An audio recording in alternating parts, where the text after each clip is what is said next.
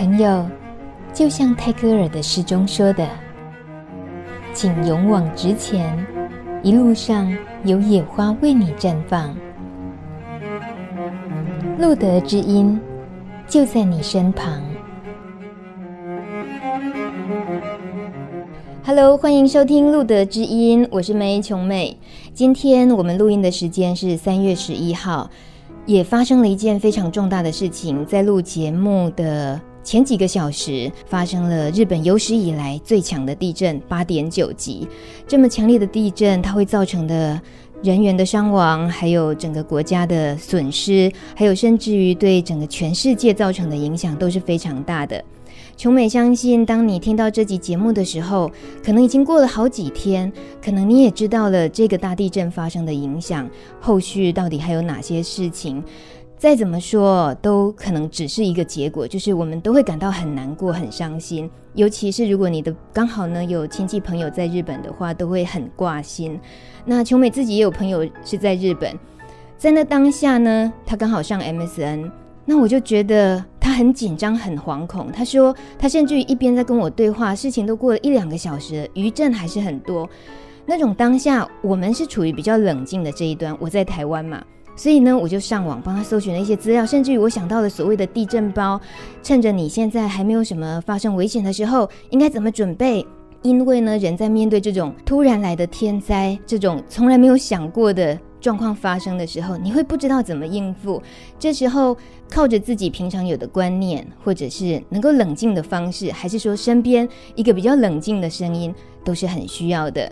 路德知音有时候呢，希望节目也能够带给大家的一点点效果，大概也是像这样子。路德陪伴了很多艾滋朋友，走过很长远、很长远的路。我们今天路德知音来的这位朋友，是我们路德的大家长，是谢菊英谢修女。修女来到现场，其实琼美也觉得是一个很安定、给人家很放心的力量，因为她陪伴了好多妇女朋友。走过一段很难走、很难走的路，所以今天呢，我们就请谢修女跟我们聊一聊，在一些妇女朋友知道了自己的伴侣感染艾滋的时候，曾经面对过什么样的难题？那他们是怎么走过那些路的？而且呢，秋梅想告诉大家哦，不是在恐吓大家说，诶，你一定要听啊，哪天你会碰到，我不是那个意思。我觉得呢。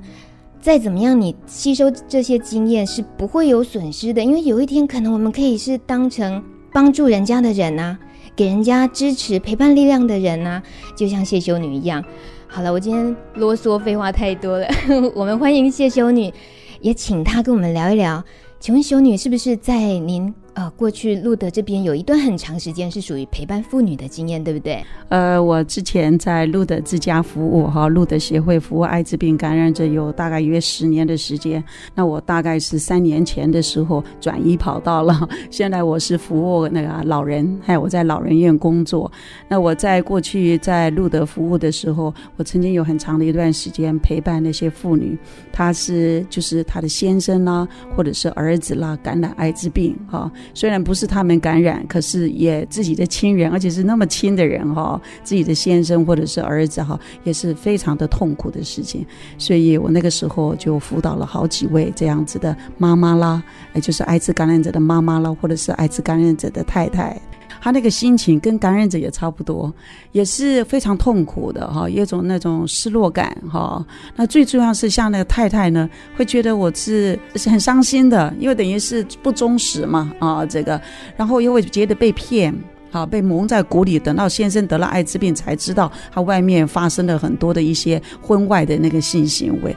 那假如是妈妈知道的时候，才发现到说，原来我儿子哦是那个呃得了艾滋病，担心他的生命的危险之外，有时候同时也发现了原来儿子也是同志那种的身份，那为妈妈也是非常的痛苦的。那我曾经碰到过有一个太太也是，她恨不得赶快死掉，或者是那个那个那个妈妈讲说，我恨不得跟我。我的儿子两个一起去跳河死掉好了，这样，所以可以看得出来，是艾滋感染那感染者发生知道得知感染的时候，不只是他本人，他的家属也是一样的痛苦的。您刚刚提到有一位太太，像是会觉得不忠啊，先生不忠，然后可能觉得整个婚姻都完蛋了。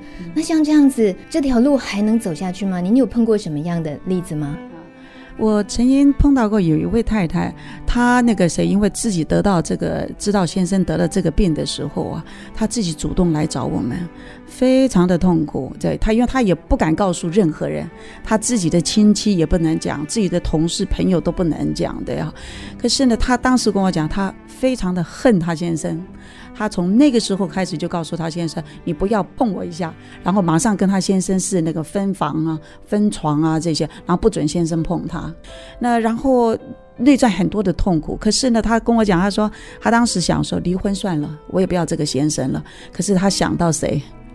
孩子，她想到她还有孩子，所以她为了孩子，她。维系的这个婚姻，呃，跟他先生讲，说是等我孩子长大的时候，我就要离婚了。我现在是为了孩子勉强在这个婚姻里面，可是呢，你要活要死，你自己的事情，你自己要吃不吃药，要不要治疗，都跟我无关。这样，这里面可以看到那个这个太太是很受伤的经验，然后是充满的愤怒哈，这样。那后来之后啊。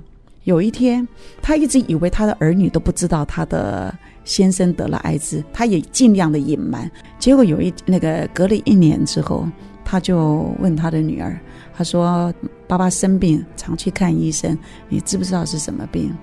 女儿知不知道？早就猜到了。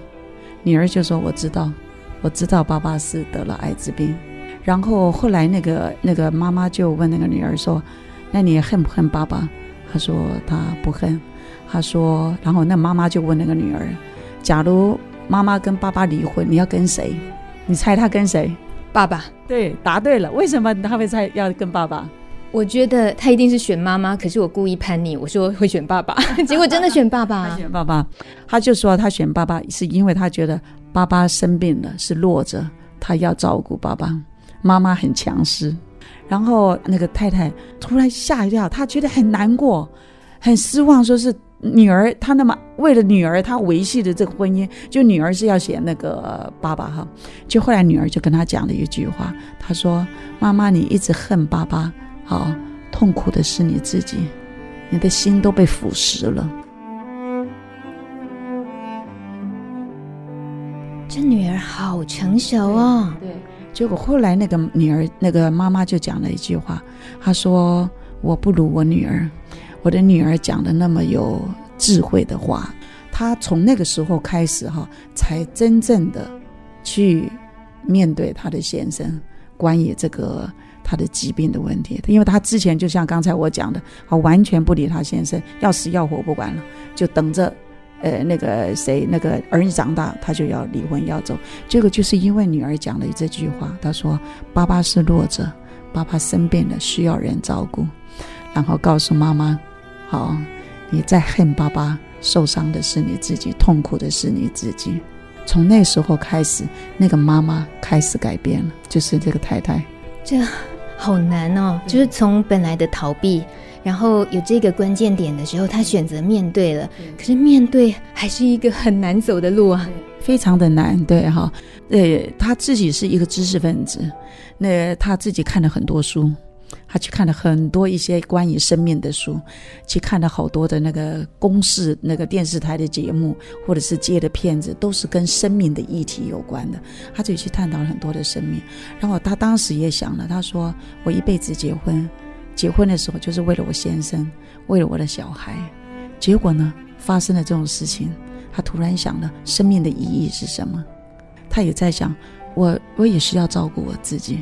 他后来。因为紧张压力很多哈，他自己会跑去 SPA，他跟我讲，他就会去 SPA，然后去烤箱，然后去运动，然后去脚踏车，发泄他内在的一些的那个情绪啊情呃情感这样。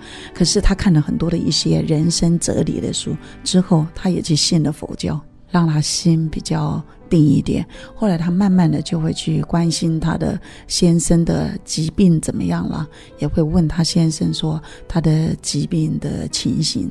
诶，我在想夫妻的关系里面，可能因为太太这样子对先生关心了以后啊，先生也对太太更多的关心哈，这样。后来他们慢慢就比较好一点。有一次他太太跟我讲，他说我跟我先生握手了，你是说从事情发生？到很久很久，他几乎就是所谓的不准碰我一下，是连握手很很普通的接触都没有的。对，结果后来他跟他先生一起握手，就是出去玩啊、吃东西啊，然后他先生会牵着他的手，他也让他牵。可是这过程可能不是只有一天两天，几乎是一两年的时间哈。对，也经过很长的自己的个人的。那个谁痛苦煎熬啊，哈，然后自己内在也做了很多的功课整理了。她后来接纳她先生了以后，她先生对她也非常的好，所以他们两个关系比以前更好。因为以前的他这个太太可能很强势啊，我记得那个太太跟我讲，她说那个诶，她先生怪她说我外面呃去发生性行为，就是因为你太强。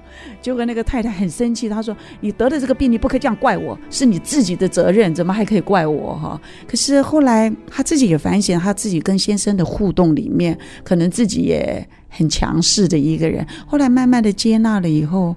就是慢慢走过这样子的过程，后来两个人的关系很好。那我再来请问你，你猜他们后来有没有性行为？我正想问这个呢。我觉得都可以牵手的，慢慢的感情越来越好，应该还是可以在一起吧。只是这个需要怎么样准备，应该也是很重要，对不对？他后来跟他的先生有性行为，那那个他也担心会被感染。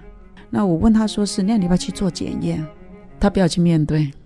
他就说，他觉得我觉得好像是一个那个鸵鸟一样的头栽到那个泥沙里面。他说我也不要知道。嗯，他说他们有性行为，可是他说他有保护措施保护自己，可是也很害怕。好，可是他说他不要去做检验，因为我觉得是艾滋就是这样子，你先知道了以后，有一些治疗，有一些措施都是比较好的嘛。好，对，所以给他选择没有了。对，嗯。这个我觉得是很振奋人心的一个故事。其实哦，这些故事听着听着，琼美倒是也想起来，在过去很多年来，修女您也常常出现在荧幕上或者是广播里头。其实您聊很多，已经很多年来，您已经跟大众其实宣导过，也提过很多关于艾滋这方面的议题。哎，我自己做了艾滋十年，我想我非常怀念这份工作，因为我觉得我非常的高兴的是，因为我我是一位仁爱会的修女，我们的修会的精神就是要去服务那些穷困的人。那穷困的人有些是物质的穷，有些是精神的穷。那我碰到的艾滋病的感染者里面，或者是家属，有很多人虽然是物质不穷，可是精神非常的穷困，这样。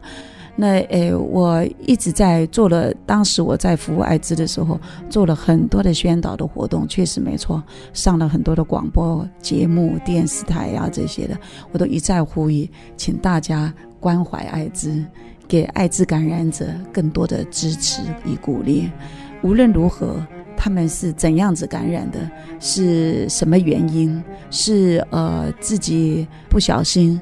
或者是说是因为自己被别人感染，或者是什么？我想这个都不重要了，是怎么感染的？最重要的是，他们就是一个有疾病的人，而且是处在社会上是在边缘化的人，被社会所看不起，被社会所排斥的人。我想这些人已经是要面临疾病的痛苦，还要遭受到社会的排斥，在就业、就医。居住各方面都受到排斥，我希望社会给他们一个机会，给他们更多的关怀，给他们更多的支持。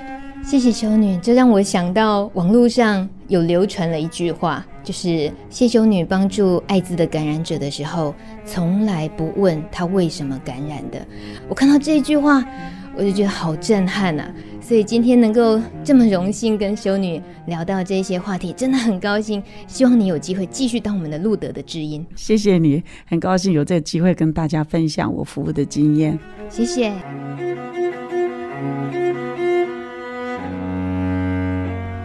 本节目由路德协会制作播出。